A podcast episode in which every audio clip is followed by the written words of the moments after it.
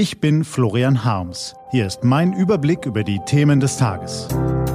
T-Online Tagesanbruch, was heute wichtig ist. Mittwoch, 1. April 2020.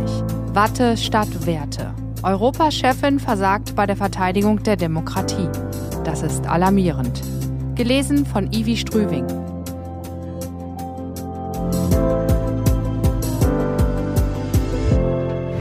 Was war? Was hatte sie sich alles vorgenommen?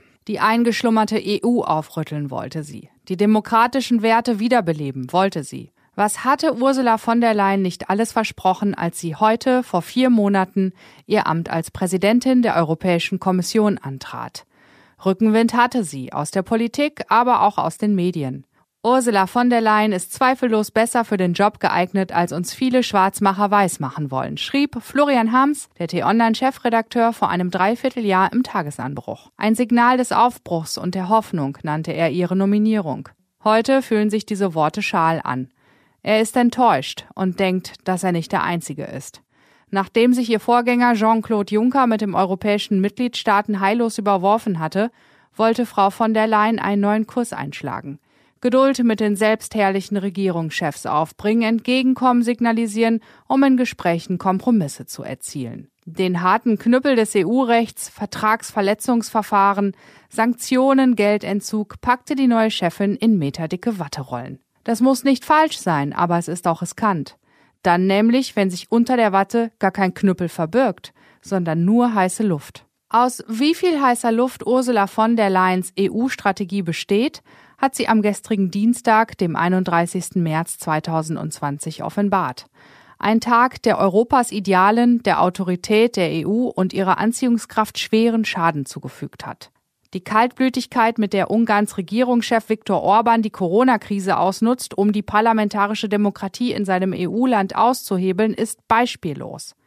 Unter dem Vorwand, das Virus so besser bekämpfen zu können, hat er sich von seiner Parlamentsmehrheit per Notstandsgesetz Befugnisse ausstellen lassen, die man sonst nur aus Diktaturen wie Assad Syrien oder Lukaschenkos Weißrussland kennt.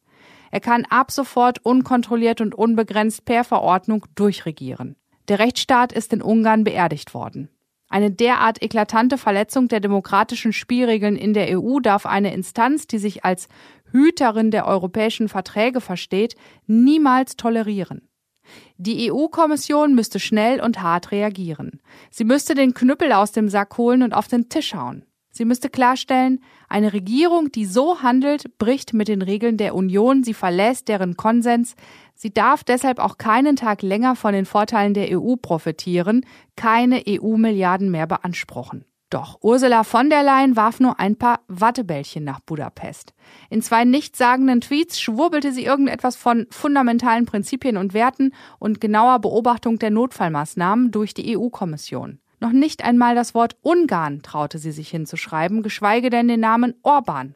Ursula von der Leyen hat die Demokratie in Europa möglicherweise unwiederbringlich beschädigt, schreibt T-Online-Redakteur Jonas Müller-Töwe. Sie ist eine Fehlbesetzung an der Spitze Europas. Ein hartes Urteil, ein Knüppel ohne Watteschutz. Aber wer in einem so wichtigen Amt so haarsträubende Fehler macht, der hat keinen Schutz verdient. Was steht an? Die T-Online-Redaktion blickt für Sie heute unter anderem auf diese Themen. Österreich hat sie schon, Jena auch. Die Schutzmaske sorgt wieder für Diskussionsstoff und es ist nicht das erste Mal. Schon als die Corona-Krise vor einigen Wochen hierzulande auf den Radarschirm kam, hat sie die Gemüter bewegt. Bringt nix, war der Tenor damals, jedenfalls nicht für das gemeine Volk. Ein Zeichen irrationaler Panik. Lasst lieber stecken. Wer sowas trägt, der hamstert auch. Die Fachwelt ist sich nicht einig. Die einen halten den Einsatz von Masken außerhalb des Medizinbereichs für Unsinn.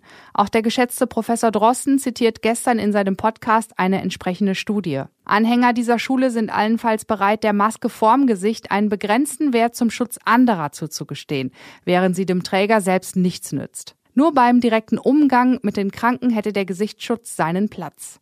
Das findet auch die Weltgesundheitsorganisation in seltener Distanz zur Auffassung der normalerweise von ihr hofierten, maskentragenden Chinesen. Die Fachleute aus dem konkurrierenden Lager halten den Nutzen dagegen für offensichtlich. Ein Tuch vorm Mund lässt weniger durch als kein Tuch vorm Mund. Soweit so logisch. Zwar mangelt es an einem wissenschaftlichen Beleg für Wirkung und Nutzen, aber nur, weil entsprechende Studien schlicht fehlen. Auf keinen Fall sollte man deshalb auf Vorsorge verzichten. Also her mit der Vermummung, oder? Spätestens an diesem Punkt der Diskussion stellt sich heraus, dass etwas dran ist an der kulturellen Prägung, deretwegen es in China anders zugeht als zum Beispiel in München am chinesischen Turm. Dazu braucht man in Deutschland nur mal seine Maske spazieren zu tragen. Sieht komisch aus. Man macht das nicht. Die Leute schauen. Da hilft die ganze wissenschaftliche Debatte auch nicht weiter. Eine klare offizielle Linie dagegen, die Hilfe schon. Oder der Slogan, den die New Yorker Gesundheitsbehörde 1918 während der spanischen Grippe ausgab. Lieber lächerlich als tot. Diese und andere Nachrichten, Analysen, Interviews und Kolumnen gibt's den ganzen Tag auf t-online.de und in der App. Das war der T-Online-Tagesanbruch vom 1. April 2020. Den Podcast gibt's auch auf Spotify. Einfach nach Tagesanbruch suchen und folgen. Ich wünsche Ihnen einen frohen Tag. Ihr Florian Harms.